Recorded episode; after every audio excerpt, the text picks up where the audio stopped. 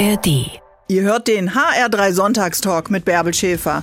Uns bekommt ihr in der App der ARD Audiothek und überall da, wo es Podcasts gibt.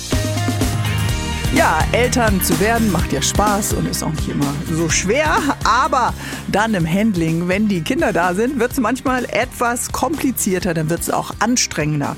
Und ich habe mir heute den Kidsdoc eingeladen, den Frankfurter Kinderarzt Dr. Vitor Gattinho. Und er sagt, ich möchte gerne ein Ankerpunkt für die Eltern sein. Im großen Meer aus Googeln, aus Halbwissen, aus Legenden. Er ist der Kidsdoc bei Instagram. Fast 650.000 Leute, die ihm da folgen Morgen mit seinen Hinweisen rund um Kinderkrankheiten. Dr. Gattinho, guten Morgen. Wunderschönen guten Morgen. Vielen Dank für die Einladung. Ja, wir haben äh, fast Ende Januar. Die Praxis ist sicherlich voll. Was sind denn die aktuellen Kinderkrankheiten, mit denen Sie im Alltag zu tun haben? Genau, so ist es. Ne? Also wir haben jetzt Hochsaison, äh, jetzt sind ganz viele Erkältungssymptome natürlich. Ne? Wir haben von RSV, also dieser Virus, der ähm, bei ganz kleinen Säuglingen schwere Bronchitis macht, ähm, da haben wir gerade eine Welle und natürlich die normale Erkältungswelle, die bei Kindern jetzt gerade ein bisschen heftiger ist im Sinne von länger Fieber, mehr Husten, dieser nervige Husten, der Eltern auch nachts um den äh, Schlaf bringt, nicht nur die Kinder. Also das ist gerade wirklich ähm, ganz viel in der Praxis mhm. zu sehen. Bringt es Sie auch um den Schlaf oder ähm, können Sie nach Hause gehen und sagen, ich kann dann auch äh, abschalten? Es sind ja sehr viele Familien dann belastet. Ich habe ja selbst drei Kinder, das heißt, äh, zu Hause ist das ähnlich. Äh, deswegen, so nah mir meine äh, Patienten auch sind, wenn ich nach Hause bin, kann ich eigentlich gut abschalten. Aber natürlich durch die, einfach durch meine eigenen Kinder, die auch nicht an dieser Krankheitswelle vorbeikommen, ähm, haben wir da auch ein bisschen schlaflose Nächte. Es gibt ja unterschiedliche Gründe, seinen Beruf zu lieben. Was lieben Sie an Ihrem Alltag als Kinderarzt? Ich liebe meinen Beruf, weil es auch meine Berufung ist. Also es ist immer so ein doofer Satz, den man mhm. immer, immer so gesagt und irgendwie liest und so, aber es ist wirklich so, ich, ich mag Was passiert es mit Ihnen, wenn Sie in die Praxis kommen, wenn Sie sehen, so und so viele Patienten habe ich heute, wenn Sie den Arztkittel anziehen, wenn die äh, Assistentinnen und Assistentinnen dann eintrudeln und die ersten paar, was, was ist das, was Sie noch immer so brennen lässt für diesen Beruf? Also erstens das Medizinische, weil der Körper ist ein, ein Wunder, ne, was er alles kann und die ganzen einzelnen Sachen und dann die Krankheiten, aber auch natürlich in der Praxis, ich bin ja in der Praxis, einfach das Begleiten der Familie. Ne? Also ich sehe die Kinder ja von den ersten Tagen nach der Geburt, wenn die dann in der, ähm, in der Praxis zum ersten Mal sind, bis wirklich die dann groß sind. Ne? Und einfach dieses Begleiten, dass ich weiß, ach, heute kommt der und der freut sich und dann mhm. äh, einfach Interaktion mit den Kindern, dass sie eine gute Zeit haben haben. Also von der Voruntersuchung Vor der U1 bis zur J2 genau, im Grunde das ganze, genau. ganze Kaliber. Was würden Sie denn sagen, weil Sie gerade nochmal sagen, klar, die medizinische äh, Herausforderung und kleine, junge Körper sind ja auch nochmal anders als äh, bei uns Erwachsenen, ja? Andere Themen, andere Krankheiten. Genau so ist es. Also Kinder sind keine kleinen Erwachsenen. Das muss man ganz klar feststellen. Und da gibt es ganz viele andere Sachen. Und bei Erwachsenen, klar, gibt es junge Erwachsene und ältere Erwachsene, aber da ist das Spektrum ähnlich. Und bei uns muss man sagen, ist halt ein 17-Jähriger was ganz anderes als das Neugeborene, was einige Tage alt ist. Ähm, und deswegen ist einfach die medizinische Bandbreite, sage ich mal, so groß und so vielfältig, dass es einem nicht langweilig wird, sage ich mal, als Arzt, mhm. weil es da immer wieder was Neues gibt. Und das macht es auch so spannend, ne? dass es wirklich, und dass die Kinder einem das auch nicht sagen können. Ja, also genau, so das würde ich ja eher sagen, ist ein ne? Problem. Ne? Ein Einjähriger kann ja nicht sagen, so, hier am Schulterblatt, äh, da zieht es ein bisschen oder unterm Schlüsselbein habe ich das Gefühl, es juckt. Äh, man muss sich ja im Grunde, muss der Körper ja erstmal reagieren mit Ausschlag oder Fieber oder die Kinder schreien, dass wir Eltern merken, da stimmt was nicht. Genau so ist es. Ne? Also man muss schauen, man muss da ganz feine Antennen als Kinderarzt und als Kinderärztin haben, weil man einfach zwischen den Zeilen lesen muss. Man muss gucken, man muss die Eltern kennen, man muss die Eltern lesen, man muss gucken, äh, das, was die sagen, wie kann ich das einschätzen, dann die Untersuchung des Kindes. Also ganz viele kleine Puzzleteile führen dann am Ende dann letztendlich zu einem Bild, damit mhm. man dem Kind und der Familie helfen kann. Und ähm, das macht es natürlich äh, spannend und manchmal auch anstrengend natürlich, aber, ähm, aber auch spannend. Okay, also die häufigste Frage, es gibt ja in jedem Beruf immer so eine Frage, wo man dann selber denkt als Profi, oh mein Gott, die kann ich einfach nicht mehr hören. Gibt es eigentlich eine als Kinderarzt, wo Sie sagen, oh, bitte nicht schon wieder diese Frage von Eltern. Ähm, also jetzt gerade passend zur Saison ist eigentlich immer die Frage, mein Kind ist immer so oft krank, was kann ich machen, damit es nicht so oft krank ist? Oder kann man irgendwelche Vitamine geben, damit er nicht, kann man was geben, damit er nicht so oft krank wird? Ja. Und das ist wirklich, ich verstehe das vollkommen dass man da wirklich an seinen Grenzen kommt, gerade mit den Infekten, einer nach dem anderen. Also man muss ja gesagt sagen, gefühlt äh, alle zwei Wochen oder jede Woche kommt der neue Infekt, gerade Schulkinder oder Kindergartenkinder, die bringen ja, ja irgendwie irgendwie Wem sagen Sie das? Bei allen ist es gerade so. ja. Wir sind froh, dass wir deswegen heute mit Ihnen eine Sprechstunde haben. Es ist ja auch nicht so einfach, einen Termin zu bekommen. Dr. Med Vitor Gattinho ist unser Gast heute. Wenn der Rotz läuft und der Pups drückt, Kindermedizin, jetzt verständlich. Bis gleich, Dr. Gattinho.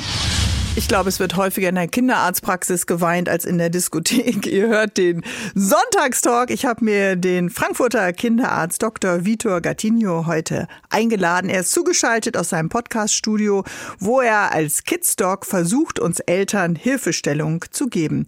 Dr. Gattinho, früher gab's Wadenwickel, Bettruhe, Hausmittelchen und man hatte das Gefühl, die Mutter, die Oma, die hatten zwar bescheidene Mittel, aber wussten irgendwie ganz genau, was zu tun ist im Krankheitsfall.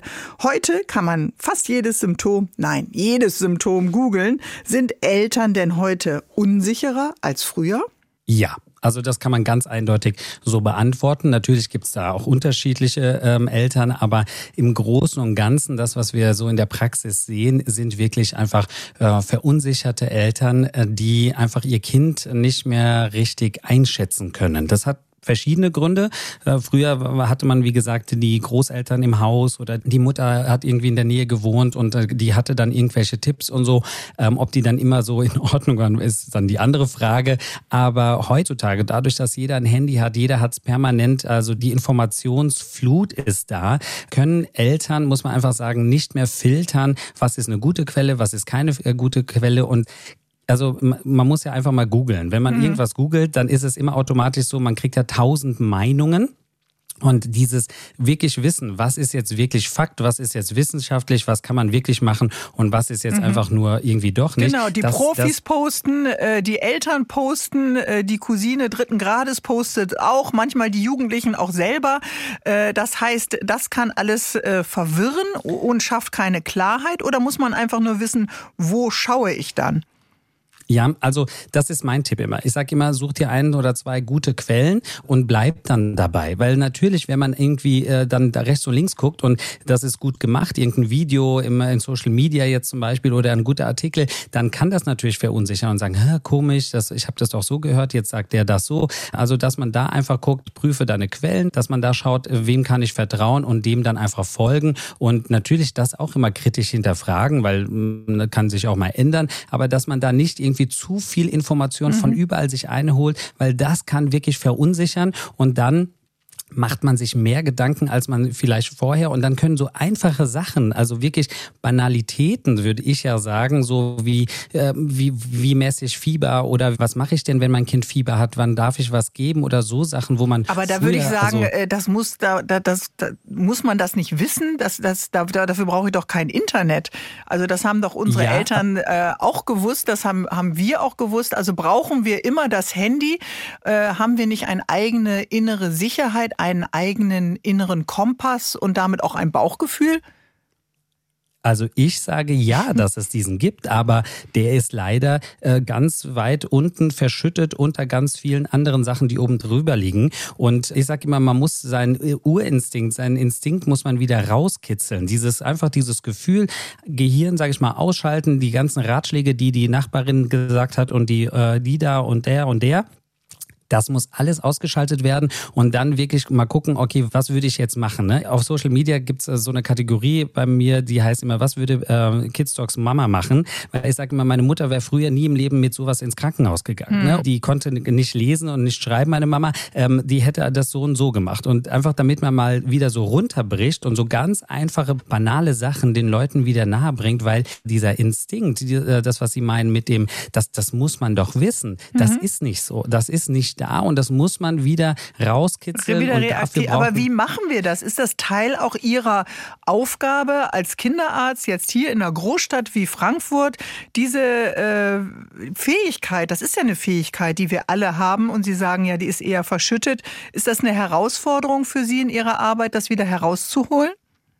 Ja, und das ist ein großer Teil meiner Arbeit, muss man einfach sagen. Während früher der Arzt einfach nur gesagt hat, das, das, das, das machen und fertig, also ein Medikament und dann gehen sie raus. Gibt genug Kollegen, die das heutzutage immer noch so machen. Mhm. Weiß ich aber, dass diese Eltern vielleicht in, äh, am nächsten Tag oder in zwei Tagen schon wieder da stehen mit diesen anderen Fragen oder verunsichert äh, sind zu Hause, weil sie sagen, ja, was ist denn jetzt und wann darf ich was? So dass man sagen muss, ein großer Teil meiner Arbeit ist, das wieder rauszukitzeln, das den Leuten zu erklären, und Eltern wieder kompetent zu machen. Also meine Aufgabe ist es nicht nur auf Social Media, da mache ich es ja ganz intensiv, ähm, aber auch vor allem in der Praxis, Eltern wieder kompetent zu machen, ihr Kind richtig einschätzen zu können, nicht nur jetzt in der Krankheitsphase, sondern auch im Verhalten. Also ne, der Kinderarzt ist ja Ansprechpartner für viele Sachen. Mhm. Eltern kompetent machen, damit sie einfach ihr Kind ähm, wieder besser einschätzen können. Da können wir gleich noch mal einige Fragen durchlehnen. Da geht es ja darum, ab wann sollte ein Kind äh, vielleicht alleine schlafen oder wann muss eine Sprach Bildung dann auch tatsächlich da sein, dass sie Worte äh, aussprechen und so weiter. Aber es liegt vielleicht auch daran, dass sie immer so kompetent,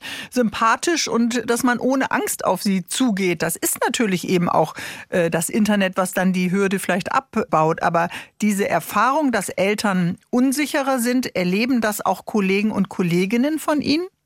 Ja, ist so. Also ich bin auch im Bundesverband für äh, Kinder- und Jugendmedizin. Wenn ich dort mit ähm, verschiedenen Kollegen auch bespreche, da ist immer ein ganz hoher Punkt, dass man sagt, okay, wir müssen Eltern kompetent machen, um die Ressource Gesundheitssystem zu schonen. Mhm. Wir sind am Limit in den Praxen und wir merken aber, dass man, wenn man Eltern kompetenter machen würde, ähm, dass man da einfach die Ressource, dass plötzlich keine Termine mehr gibt oder sonst was, dass das auch ein Teil dieses ganzen Systems wäre, damit das alles ein bisschen besser und effizienter netter wäre, wenn ich mir nicht das Kind angucken muss, den Zwölfjährigen, der jetzt gestern einmal erbrochen hat, wenn ich mir den nicht angucken muss, weil die Mutter weiß, da passiert nichts und was ich zu Hause machen kann. Mhm. Und ähm, das ist also letztendlich, weil dann sagen alle, ja, die Eltern müssen es jetzt ausbaden, das ist doch ein politisches Problem. Ja, aber wir wissen, Politik ist langsam, bis da sich was ändert, habe ich lieber äh, zehn Eltern richtig mhm. instruiert und die kommen nicht am nächsten Tag in die Praxis, weil die beim nächsten Mal wissen, ach, da kann man eh nichts machen beim Magen-Darm, ich achte mal auf das und das sind die Red Flags wenn das und das passiert, dann gehe ich mal in die Praxis, damit der Arzt mir Aber doch, nicht gleich bei der, bei, der, bei der ersten äh, Geschichte, sondern auch erstmal abwarten und dann äh, eigene Wege gehen, die man eben kennt aus den Generationen vielleicht auch davor. Freue mich, dass Sie heute unser Gast sind, Dr. Äh, Gattinho, und Zeit haben. Es ist Sonntag, die Praxis ist zu und als Familienvater schenken Sie uns die Zeit. Herzlichen Dank dafür. Bis gleich. Guten Morgen, seid ihr wach, wenn der Rotz läuft und der Pups drückt. Wir haben heute ein eine Sprechstunde beim Kinderarzt Dr. Vitor Gattinho. Der kann uns Kindermedizin äh, verständlich erklären. Er ist der Kidsdoc und gerade Eltern von Teenager haben ja immer die entscheidende Frage, gibt es tatsächlich viereckige Augen, wenn man zu viel auf sein Handy schaut? Aber Freunde mit Kleinkindern sind da oft ganz anderen, stehen vor ganz anderen Herausforderungen, denn die Kinder können ja nicht immer sagen, was sie gerade bedrückt oder wo sie vielleicht Schmerzen haben. Unser Gast heute hat ein Buch geschrieben mit Fragen, die ihm eben in der Kinderarztpraxis ganz häufig gestellt werden. Und gerade bei kleineren äh, Kindern stellen sich ja Eltern häufig die Frage, sollen wir die jetzt schreien lassen? Soll ich doch lieber sofort reingehen nach dem ersten Mucks ins Kinderzimmer? Gibt's denn in diesem Fall die ultimative Antwort, lieber Dr. Gattinho? Ja, also es kommt ein bisschen aufs Alter an. Ne? Wenn ich jetzt 16 Jahre alt bin, dann ist es was anderes, als wenn ich jetzt ein Neugeborenes oder ein kleiner Säugling bin. Aber ähm, da ist die Antwort immer gleich. Ähm, wir, wir kümmern uns, uns um das Kind. Dieses Schreien lassen, dieses, das Kind will mich manipulieren, das lernt das dann, dann macht das das immer. Das sind ganz schreckliche Glaubenssätze, die in unserer Gesellschaft hängen, weil Kinder müssen ab der ersten Sekunde funktionieren. Sie müssen das trinken, was auf der Packungsbeilage steht von den Herstellern ändern, wenn man nicht stillt. Sie müssen das und das, sie dürfen nur so und so lang schlafen.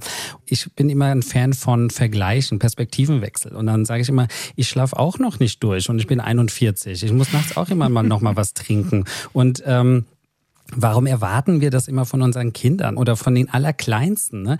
Und deswegen schreien lassen ist ein keine, also kein, mhm. keine Alternative. Äh, und die auch, wachen die, ja auch in ihren Schlafphasen, die noch gar nicht äh, reguliert sind, auch immer noch mal auf und haben einfach Schwierigkeiten, da noch mal einzuschlafen. Ne? Genau so ist es. Gerade bei den ganz Kleinen wissen wir, ne, der Schlaf ist noch gar nicht so wie bei uns äh, Größeren. Ähm, da ist die Schlafphasen können sie nicht miteinander verbinden. Das heißt, nach 25 Minuten, wenn dann die nächste Schlafphase bei so einem kleinen Säugling anfängt, brauchen Sie ganz häufig nochmal eine Einschlafhilfe. Ist es jetzt eine Hand? Ist es ein Kuscheln? Ist es ein Stillen? Ist es, ne? Also das ist unterschiedlich. Und erst mit der Zeit kommt dann die Kompetenz des Kindes. Und es gibt genug Studien, die zeigen, dass Kinder, die am Anfang viel getragen werden, viel Körperkontakt haben, viel Zuwendung bekommen haben, dass die dann ab dem sechsten Monat dann und dann später eher besser durchschlafen und länger schlafen, weil sie einfach nicht in einer Stresssituation was aufgedrängt bekommen haben. Mhm. Nämlich, dass du jetzt einschlafen musst. Ich sage dann immer, wie willst du denn was lernen? Also wenn ich Mathe lernen musste in der Schule und ich mir vorstellen müsste, ich muss das aber irgendwie machen, während der Löwe mir hinterher rennt, dann wird das nicht entspannt. Also dann mhm. wird das auch nicht nachhaltig. Ne? Und äh, deswegen, man braucht eine gute, eine warme, äh, sichere Umgebung, um Sachen zu lernen. Mhm. Und wenn ich möchte, dass mein Kind schlafen lernt, in Anführungsstrichen, dass es da einfach hinreift, dann braucht es einfach diese Umgebung und nicht eine Stresssituation Situation, wo das Kind schreit. Natürlich hört das Kind irgendwann auf zu schreien, das Baby, aber aus Verzweiflung, weil es einfach erschöpft ist und nicht, hm. weil es sich sicher fühlt. Also ich nehme mit, äh, die Babys ganz klar brauchen Körperkontakt, brauchen das Gefühl von Sicherheit und man kann ja auch ein kleines Kind nicht zu sehr verwöhnen, sondern man gibt ihm damit ja auch Sicherheit. Trotzdem kennen auch wir als Eltern das natürlich, taps, taps, taps, die Tür geht auf in der Nacht. Wir hatten selber vielleicht einen anstrengenden Tag und das Kind kommt ins Elternbett. Bett. Manchmal gibt es ja jetzt sogar schon äh, Familienbetten mit Überbreite äh, im Angebot. Gibt es denn ein Alter, wo auch Sie als äh, Profi-Kinderarzt jetzt sagen, jetzt könnte das Kind mal alleine schlafen? Also ich muss da ganz ehrlich sagen, ich bin da total schmerzbefreit, weil mir ist das sowas von Schnuppe, wann das Kind alleine schläft. Sagen wir mal mit 42 wäre es doch genau, Zeit des ne? eigenen. Genau. So ist es. Also ich sag immer ganz ehrlich, ich habe noch nie einen 17-Jährigen gesehen, der noch bei seinen Eltern im Bett schläft. Habe ich noch nie hm. gesehen. Wenn das und Scary. wenn dann das wäre komisch tatsächlich, ne? Aber also das habe ich noch nie erlebt. Das heißt, irgendwann schlafen die schon in ihrem eigenen Bett. Versprochen. Ich kann in der Medizin selten was versprechen, aber das kann ich wirklich versprechen. Kann man denn den Kids das, wenn man selber gerne auch mal wieder nur mit dem Partner oder der Partnerin alleine im Bett wäre, den Kids äh, das schmackhaft machen, das eigene ja. Bett?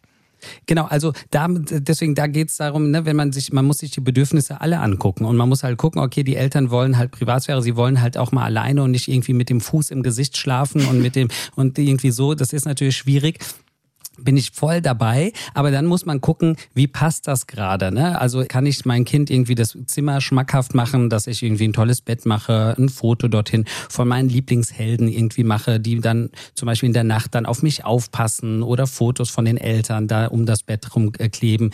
Und wenn das alles nicht bringt, weil der immer wieder, der Dreijährige immer wieder rüberkommt, aber ich nicht möchte, dass er bei mir in meinem Bett schläft, weil ich einfach dann am nächsten Tag arbeiten muss und dass äh, mein Schlaf dann wirklich stark gestört ist, dann muss man sich was anderes überlegen. Dann legt man sich zum Beispiel eine Matratze einfach neben das Ehebett, ne? dass man sagt, ey, okay, hier ist deine, dein Platz, wenn du es brauchst, komm rein, leg dich hin, hier ist ein Deckchen und schlaf da einfach weiter, dann bist du bei uns in der Nähe, ist alles vollkommen okay und wenn nicht, bleibst du einfach bei dir, dann hast du halt dort mhm. geschlafen. Aber so, also Eltern müssen ein bisschen kreativer werden, ne? weil es ja. gibt immer nur so schwarz und weiß und dann denke ich mal, ganz ehrlich, wenn mir der Schlaf aber heilig ist, weil ich sonst am nächsten Tag nicht funktionieren kann, dann muss man sowas, ne? dann soll der halt neben mir hm. schlafen auf der Matratze. Ne? Aber ne? eigentlich das ist das, das Schöne ja an Ihrem äh, Beruf, Dr. Gattinho, dass Sie so richtig eintauchen, auch in Familienalltag. Also wie geht Zusammenleben mit Kindern, kleinen, größeren, äh, Teenagern?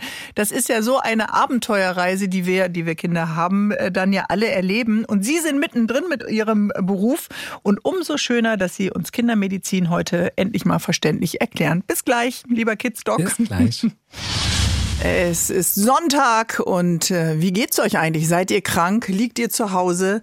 Seid ihr krank gemeldet? Seit Wochen ist es ja auch gerade in hessischen Familien ein Thema. Die Kinder sind krank. Sympathischerweise springen dann vielleicht die Kollegen und Kolleginnen ein. Oder noch schlimmer, die Arbeit bleibt liegen, es gibt Ausfallstunden und dann steht man als Eltern jedes Mal vor der Frage, hm, geht's nicht irgendwie doch wenigstens den halben Tag in die Schule? Oder ist Auskurieren dann äh, angesagt bei der aktuellen Grippewelle? Antwort darauf weiß mein heutiger Gast, hoffe ich jetzt mal, Dr. Vitor Gattinho, Kinderarzt. Wie sehen Sie das? Ja, das ist schwierig, ne? Also gerade mit diesen Rotznasen, wenn man das sagt. Also wenn man wirklich darauf achten würde, dass man zum Beispiel in der Kita äh, keine Kinder hatte, die eine laufende Nase haben, mhm. dann wäre von September bis April es leer. Äh, oh. Äh, weil da einfach, weil dann wäre keiner dort, weil alle haben ein bisschen eine Rotznase. Können wir den Rotz der Nase äh, farblich irgendwie ein bisschen einordnen? Wenn es gelblich oder grünlich ist, soll ah, man dann zu Hause da, bleiben? Ist, Bakterien meine, oder Viren? ja, das ist, weil ich liebe diese Frage, weil das ist wirklich, also da gibt's gruselige Sachen. Es gibt manche Kitas und Schulen, also eher Kitas, die dann nach Hause schicken und sagen, oh, jetzt hat er gelben Rotz, jetzt muss er bitte nach Hause. Der weiße war nicht so schlimm.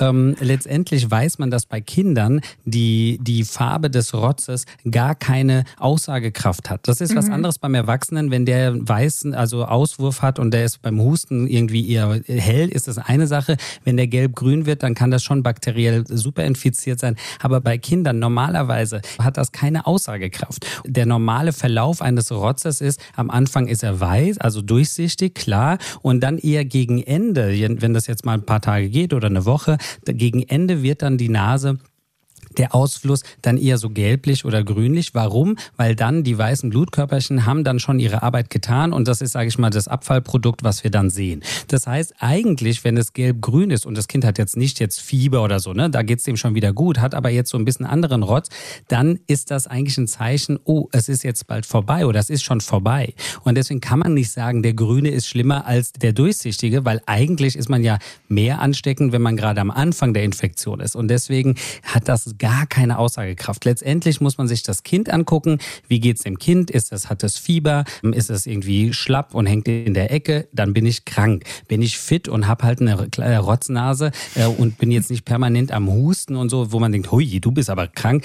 Dann, ja, mein Gott, dann habe ich eine Rotznase, dann äh, putze ich die Nase und dann ist es auch gut, weil die 95 Prozent aller anderen Kinder haben das auch. Aber leider, und das haben Sie ja auch gerade gesagt, die Eltern stehen natürlich auch unter Druck, ne? weil wenn sie ein krankes Kind haben, müssen sie es zu Hause betreuen. Das heißt, auf der Arbeit müssen sie Bescheid geben.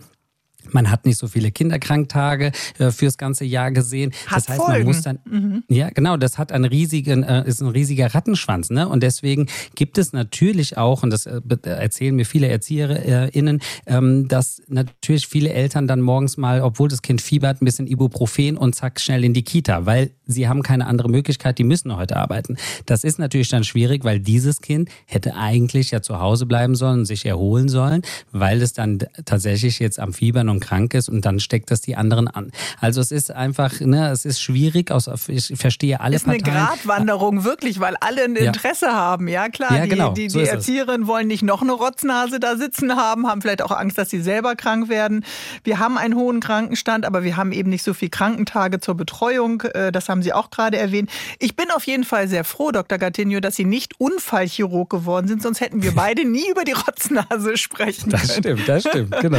aber äh, das heißt, äh, der Beruf bietet Ihnen auch jedes Mal äh, noch was Neues. Es gibt ja eben auch so wiederholende Phasen, Anfang des Jahres, Winterzeit, alle Rotznasen. Aber es gibt natürlich auch äh, Erkrankungen, die auch Sie immer mal wieder überraschen, oder?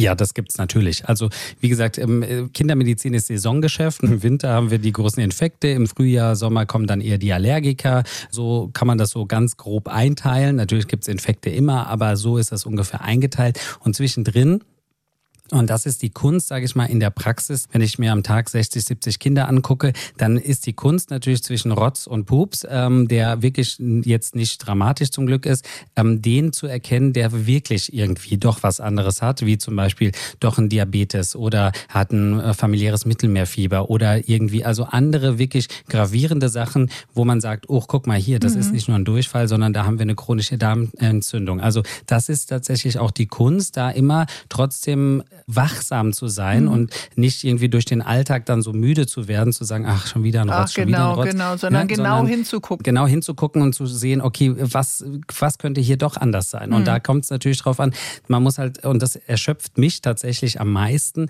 dass man jedes Mal, wenn ich in ein Zimmer reingehe, eine neue Situation habe. Ich muss sofort, wenn ich reinkomme, die Eltern lesen, ich muss das Kind lesen, während es da sitzt, muss ich schon, während ich mit den Eltern rede, schon gucken, wie ist das Kind drauf und was mhm. Erzählen mir die Eltern. Das heißt, jedes Mal muss ich mich auf eine komplett neue Situation einstellen. Und das ist wirklich, wenn ich abends nach Hause komme, ist es gar nicht dieses viele Reden oder sonst was, sondern letztendlich dieses jedes Mal sich konzentriert auf ein neues Gespräch einlassen, um zu gucken, was ist hier los. Mhm. Und ich bin froh, dass Sie äh, trotzdem das Gespräch mit uns heute noch führen.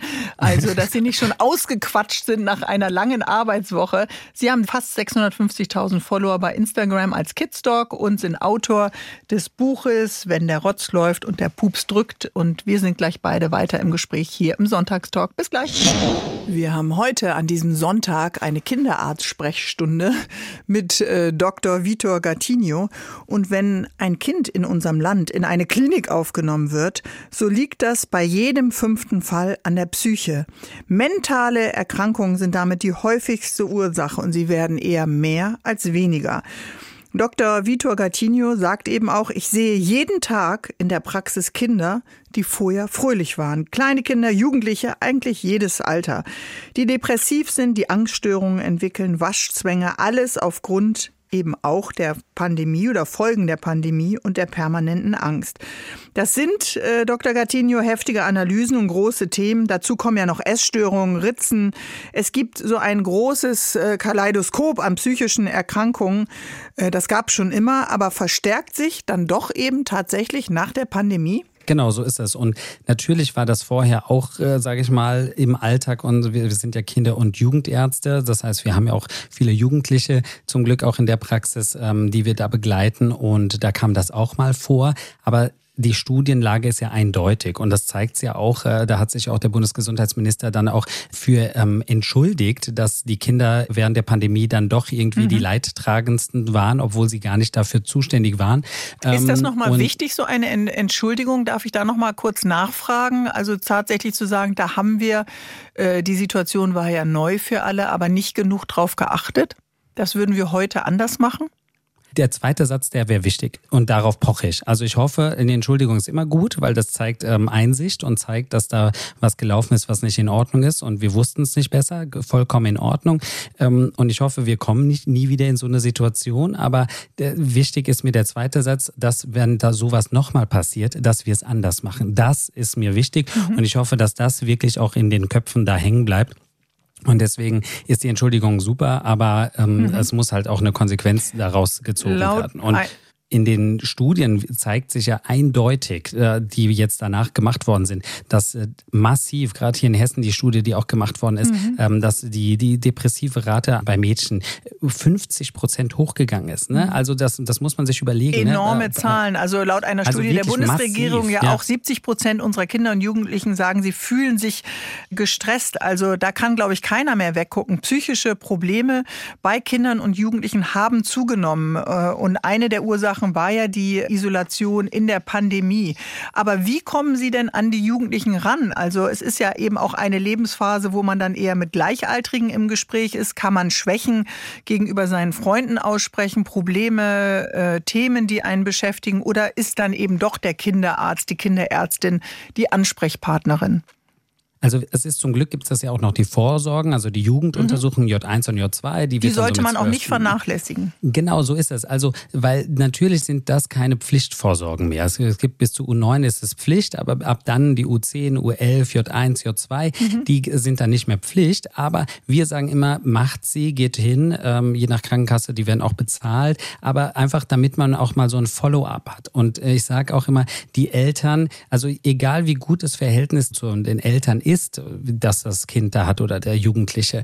Es gibt bestimmte Sachen, die bespreche ich nicht mit meinen Eltern. Mhm. Auch wenn es mir nicht gut geht. Und ähm, gerade bei den J1-Untersuchungen, da ist man ja so 13 oder 14, da äh, haben wir auch, so machen wir es in der Praxis, da rede ohne ich alleine Eltern. mit den, mhm. ohne Eltern. Dann gehen die Eltern am Anfang zusammen und dann erkläre ich das und sag, und dann äh, gehen die Eltern einmal raus oder die Mutter oder der Vater und dann unterhalte ich mich alleine mit dem Jugendlichen damit sie sich auch einfach trauen. Und äh, dann ist auch eine ganz andere Ebene, auf der man sprechen kann. Ne? Es gilt ja auch die mhm. Schweigepflicht ab einem bestimmten Alter. Das heißt, dass man da wirklich auch Sachen einfach schauen kann. Aber ganz häufig ist es aber auch so, dass natürlich gerade bei depressiven Kindern ähm, oder Jugendlichen, dass die Eltern mit dem Jugendlichen dann irgendwann doch vorbeikommen mhm. und sagen, also wir haben uns das jetzt mal angeguckt, wir dachten, na ja, es ist so eine Phase, aber irgendwie der Rückzug ist immer mehr da, es wird immer schlimmer, also die Symptomatik wird irgendwann so stark, dass die Eltern sich dann schon in der Praxis vorstellen. Und, und das, ist ja auch richtig, gut. sich dann Hilfe zu holen und es genau, anzusprechen. Genau, so ist das. Ne? Das sagt Dr. Vitor Gattinho, Kinder- und Jugendarzt, eben auch mit einem großen Insta-Kanal. Ihr hört den Sonntagstalk. Ich bin Bärbel Schäfer und mein Gast ist Dr. Vitor Gattinho. Und wir haben gerade schon gehört, man kann natürlich nicht nur zum Kinderarzt, zur Kinderärztin, wenn es um Fieber, Bauchweh oder einen gebrochenen Arm geht, sondern auch, wenn wir das Gefühl haben, unser Kind hat vielleicht eine psychische Krankheit. Dort kann man offen reden bei den Kinderärzten und Kinderärztinnen.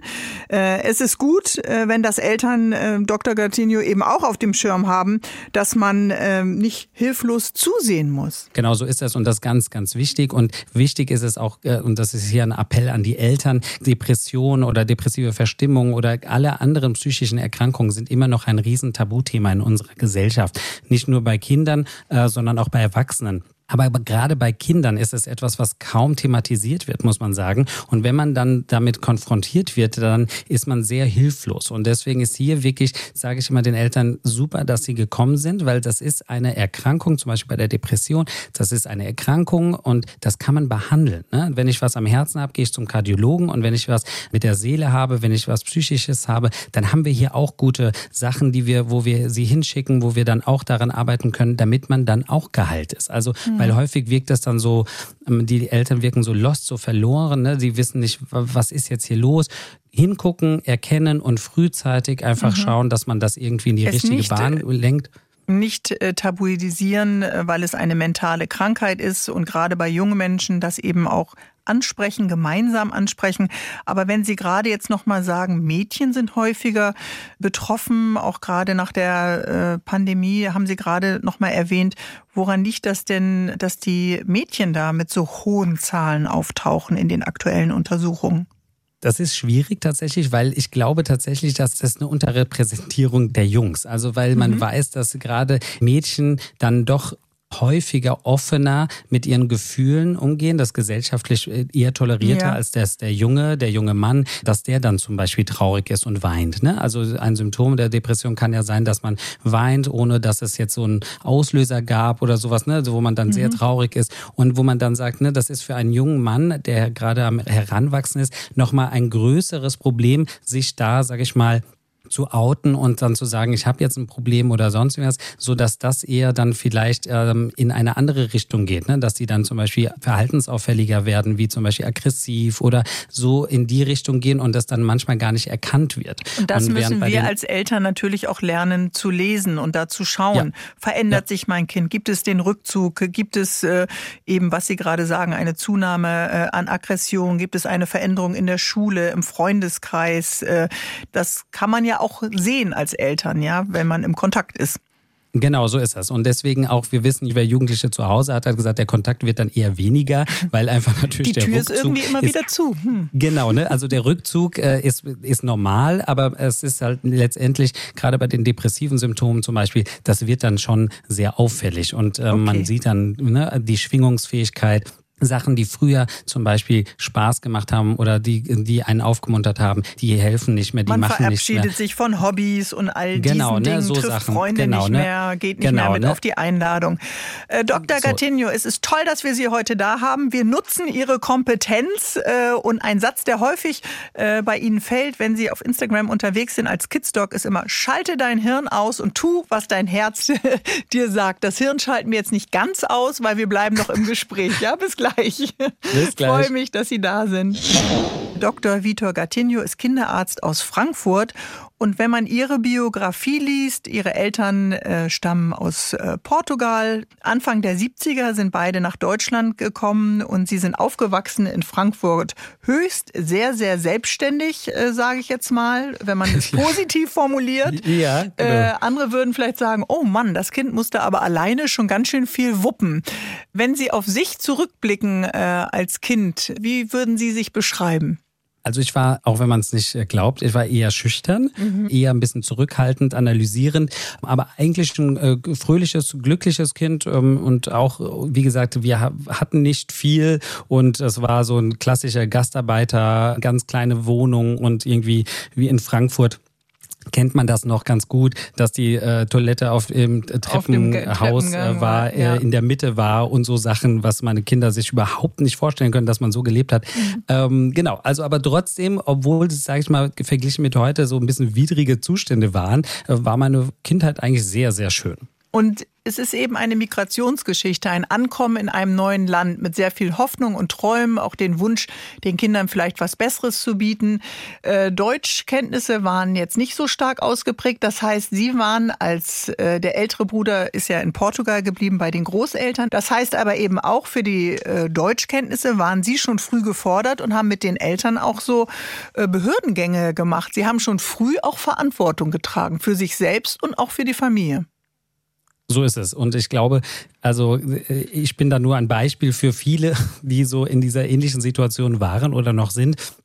Das sehe ich auch bei mir jetzt in der Praxis, gerade bei Kindern, die ähm, bei Familien, die da ähm, kein Deutsch gut sprechen und die Kinder aber schon in der Schule sind.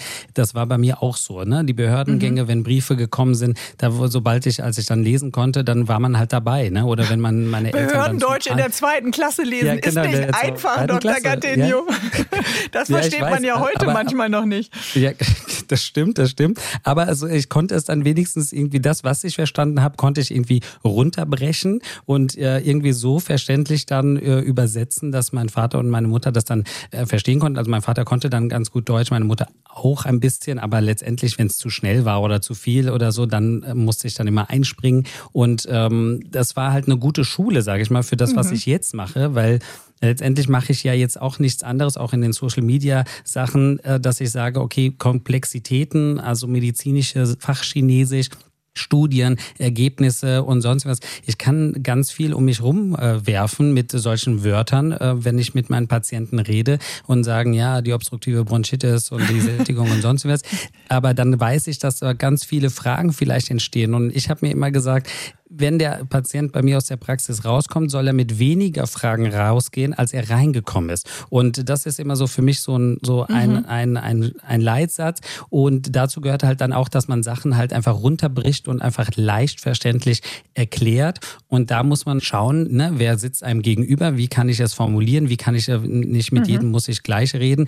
Ähm, und das ist wirklich, glaube ich, letztendlich gründet das auf der Sache, dass ich als kleines Kind da genau. schon immer überall mit musste und es überall einfach erklären. Das würde musste. ich auch sagen. Da sind die Wurzeln auf jeden Fall gelegt worden. 72 kamen die äh, Eltern, Mama und Papa nach Deutschland. Zehn Jahre später wurden sie geboren. Sie sind der Erste in der Familie, der Abi gemacht und auch eben studiert hat. Sie waren auch immer das Kind, was morgens alleine aufgestanden ist und äh, dann zur Schule äh, gelaufen ist, Hausaufgaben eben alleine gemacht. Davon gibt es ja viele, viele Biografien auch in unserem Land. Und ähm, es ist trotzdem aber eine Kindheit, wenn ich das äh, Buch richtig gelesen habe, die auch behütet war und liebevoll war. Also eine Familie, die auch äh, im Austausch ist. Ja, so ist es. Ähm, wenn man nur die Umstände sehen würde, würde man denken, oh Gott, was für Verhältnisse und so. Aber mhm. dadurch, dass diese Verhältnisse mit ganz viel Liebe und Wärme gefüllt waren durch meine Eltern, ähm, wirkten die anderen Sachen gar nicht so unnormal für mich. Ne? Also erstens hatte man nicht so den Vergleich damals und, ähm, und wie gesagt, diese Wärme mhm. und diese, dieses, dieses, dieser Zusammenhalt das hat natürlich viel gemacht und dadurch, sage ich mal, ist es letztendlich trotzdem, äh, auch wenn man mhm. diese ganzen Sachen so hört, ähm, total behütet und glücklich und fröhlich gewesen. Wollten Sie es, wenn Eltern aufbrechen und die eigene Heimat äh, verlassen, um innerhalb Europas sich eine neue Existenz aufzubauen und vielleicht eine neue Heimat zu finden, den Eltern auch beweisen, äh, dass sie es schaffen? Oder ist das ein eigener Motor gewesen, diese Neugier auf Wissen, auf Lernen, auf Weiterkommen. Manchmal bedingt ja das eine äh, das andere. Was war bei Ihnen der Motor?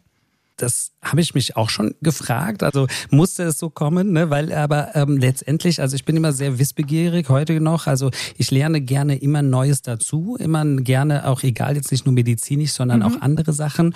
Und deswegen der Motor ist immer Neues lernen noch mehr wissen, damit ich vielleicht das im Alltag noch mehr benutzen kann. Also okay. das ist schon ein Antrieb und ähm, daher glaube ich ist das so der innere Motor okay. gewesen und es ist mir immer sehr einfach gefallen mhm. alles und dadurch war das nie für mich Arbeit, sondern einfach nur Spaß. Und davon profitieren natürlich heute Ihre Patienten und Patientinnen, die Eltern, aber auch wir in Ihrem Buch, äh, wenn der Rotz läuft und der Pups drückt. Bis gleich. Mein Herz hüpft auch immer, besonders wenn ich so tolle Gäste habe wie heute, Dr. Gattinio. Und äh, als Kinderarzt weiß er wahrscheinlich auch, momentan ringen wir Eltern mit der Medikamentenknappheit. Wir teilen uns in der Nachbarschaft die Fiebersäfte oder geben uns Tipps vielleicht. Hey, welche Apotheke hat denn noch was von dem begehrten Stoff? Was sind denn genau die gesundheitspolitischen Themen, von denen sagen Sie, ähm, die müssten noch besser werden im Gesundheitswesen, Dr. Gattinio? Coutinho. Also die Medikamentenknappheit ist dieses Jahr zum Glück, muss man sagen, ein bisschen besser als letztes Jahr. Letztes Jahr war es eine Katastrophe, dieses Jahr ist es ein Ticken besser. Aber was so diese Fiebersäfte und Schmerzsäfte angeht, letztendlich haben wir jetzt so eher einen Mangel an Antibiotikasäfte. Mhm. Also gerade diese Formulierung für Kinder in Saftform ist ein großes Problem. Und da muss man schon jeden Morgen immer wieder schauen, welche Apotheke hat denn welches, wie viele und so, weil das dann, weil es dann einfach mhm. aus ist und man vieles einfach nicht mehr nach nachbestellen kann. Und ja, der Bundesgesundheitsminister hat da jetzt ein paar Gesetze da äh, letztes Jahr auch schon in die Wege gebracht, die dann auch längerfristig ne, durch irgendwelche ähm, Sachen, die weggelassen worden sind, die Rabattverträge und sowas, ähm, längerfristig was bringen sollen. Man sieht jetzt schon, dass es auch ein Ticken besser geworden ist, letztendlich auch in der Praxis. Kann aber, aber noch besser werden. Wenn Sie einen Wunsch frei hätten an den Gesundheitsminister Lauterbach, wie würde der lauten? Ein Wunsch. Wow, ein Wunsch. er sitzt vor Ihnen, er kommt in die Praxis und sagt, Dr. Gattinho, was soll ich ändern? Was würden Sie ihm sagen? Ich würde eine Sache sagen, nämlich bei allem, was Sie entscheiden, denken Sie doch bitte als erstes an die Kinder. Okay, darauf wäre äh, als Kinderarzt dann Ihr Schwerpunkt. Volle Wartezimmer, die E-Karte, die Gesundheitskarte, all das äh, kommt verzögert. In anderen Ländern sind wir da schon sehr, sehr viel weiter. Müssen wir Bürokratie abbauen? Sagen auch Sie das als Kinderarzt im Gesundheitswesen? Ja, massiv. Und äh, jetzt durch das neue Hausarztgesetz, was kommen wird, was wahrscheinlich uns ähm, Kinderärzte, die ja auch hausärztlich tätig sind, wahrscheinlich auch mit ähm, tangieren wird wird ja schon eine große äh, Sache ähm, verändert mit diesen versicherten Karten und sonst was, weil man muss einfach sagen, ganz viele Sachen, die ich mache, mache ich gar nicht mehr aus medizinischen Gründen, sondern einfach, weil es verwaltungstechnisch äh, sein muss, weil ich das sonst nicht abrechnen darf. Ich darf bestimmte Sachen nur machen, wenn ich das andere gemacht habe, was so gar keinen medizinischen Sinn macht. Und da müssen wir weg. Und das hat er ja auch gesagt, Herr Bundesgesundheitsminister. Medizin muss Medizin sein. Der Arzt soll sich um Medizin mhm. kümmern und den Patienten einbestellen stellen, weil es medizinisch notwendig ist und nicht, weil es jetzt neues Quartal okay. ist und ich die, meine Karte brauche. Und mhm. das, das wird hoffentlich, hoffentlich besser. Wir Eltern fragen ja Kinderärzte immer und Ärztinnen immer gerne um Hilfe. Was können wir machen? Muss ich etwas äh, ändern? Soll ich ein Fieberprotokoll führen? Was würden Sie denn sagen? Wie können wir Eltern Ihnen, den Ärzten und Ärztinnen, die Arbeit auch etwas leichter machen? Im Winter bitte Sachen anziehen, die leicht, schnell und effizient auszieh- und wieder anziehbar sind. Weil es gibt What? nichts Schlimmeres, als wenn man, wenn man dann, an der Knopfleiste. Genau, wenn man dann irgendwie reinkommt und äh, das, äh, man hat nicht so viel Zeit und man möchte ja jedem gerecht werden und dann muss man irgendwie drei Jahre warten, bis dieses Kind erstmal ausgezogen ist, weil es irgendwie so im Zwiebellook das den sechsten Pulli jetzt auszieht. Dann wäre es super, wenn ich sage, okay, für den Arztbesuch eher sowas, was man schnell mal vorne auf auf und wieder zumachen kann. Einfach solche Sachen wären super. Also das ist jetzt mal was ganz, ganz Praktisches. Und ähm, letztendlich, dass man auch Verständnis für die Mitarbeiter in den Praxen genau. hat für die Ärzte, für die MFAs, die so einen mega guten Job machen. Die wir, also wir, keiner geht doch auf die Arbeit und sagt, ja, heute zahle ich es mal allen Patienten heim und sonst was. Auch wir in der Praxis, wir werden angegriffen, wir werden ähm, beleidigt. Wir, jeden, jeden Tag kommt das vor. Und auch die Damen, die vorne an der Front stehen, die MFAs äh, und die das alle, alles abbekommen, ne? wo ich dann sage, äh, wir sind nicht dafür zuständig, weil ihr jetzt irgendwie schlecht einen schlechten Tag hattet. Wir sind dafür zuständig, dass wir euer mhm. Kind und irgendwie das gemeinsam Das wuppen. gehört zum Aber Respekt genauso wie gegenüber äh, Sanitätern, äh, Polizisten. Genau. Das ist ja. einfach auch eine Frage des Respekts. Mit einer Bitte um eine ganz kurze Antwort, Dr. Gattinio. Wir haben jetzt über den Rotz gesprochen, über die äh, Farbschattierung von Rotz. Äh, der zweite Teil des Bu Buches heißt ja Und der Pups drückt. Was ist noch wichtig über den Pups zu sagen? Ein Satz, die drei Monatskoliken, die beim äh, kleinen Säugling immer noch überall rumgeistern. Oh, das Kind weint mit zwei Monaten, das hat bestimmt Bauchweh. In den meisten Fällen, und das kann ich jetzt hier ganz exklusiv sagen, ist, sind es keine Bauchschmerzen, weil es die eigentlich nicht gibt. Das ist eine Erklärung von früher. Man weiß heute, es sind Regulationsstörungen ganz häufig. Das Kind braucht eine Koregulierung. Wir müssen das Kind beruhigen können. Und das fällt manchmal schwer, weil aus verschiedensten Gründen und deswegen müssen wir weg von diesem drei Monatskoliken Begriff, der medizinisch auch gar nicht mehr benutzt wird. Okay, also das nochmal dazu. Alle anderen 470 Fragen, die wir jetzt heute nicht beantwortet haben, sind drin. Und äh, da geht es natürlich ums Laufen lernen. Wann ist es richtig, dass Kinder laufen lernen? Spracherwerb ist richtig. Also wann sind es Laute und Geräusche, die ja Kinder am Anfang alle machen, bis es sich dann zu Wörtern, Sätzen und zu Sprache entwickelt. Da äh, benennen Sie das auch nochmal, ab wann es wirklich kritisch ist und eben nicht nur eine, äh, ja, der ist eben ein bisschen gemütlich und läuft hm. halt später oder spricht genau später. Da müssen wir als Eltern tatsächlich sehr, sehr äh, aufmerksam sein. Und man kann sich, glaube ich, sehr glücklich schätzen, wenn man so einen tollen Kinderarzt hat wie Sie. Vielen Dank. Ihnen weiterhin viel Erfolg bei Ihrer Tätigkeit und danke für Ihre Zeit heute an diesem Sonntag. Danke auch. Tschüss. Tschüss, bis bald. Bärbel Schäfer, der Sonntagstalk in HR3. Für Eltern, egal ob von jüngeren oder älteren Kindern, gibt's in der ARD Audiothek viele Podcasts. Eltern ohne Filtern porträtiert Eltern mit besonderen Geschichten. In lebenslänglich unterhalten sich zwei Zweifach-Mamas und bei den Bromance Daddies sind's eben zwei Daddies. Also egal, ob ihr lachen oder mitfühlen wollt, ob ihr Inspiration braucht oder einfach nur Verständnis. In der ARD Audiothek gibt's viele Angebote für Eltern. Hört einfach mal rein.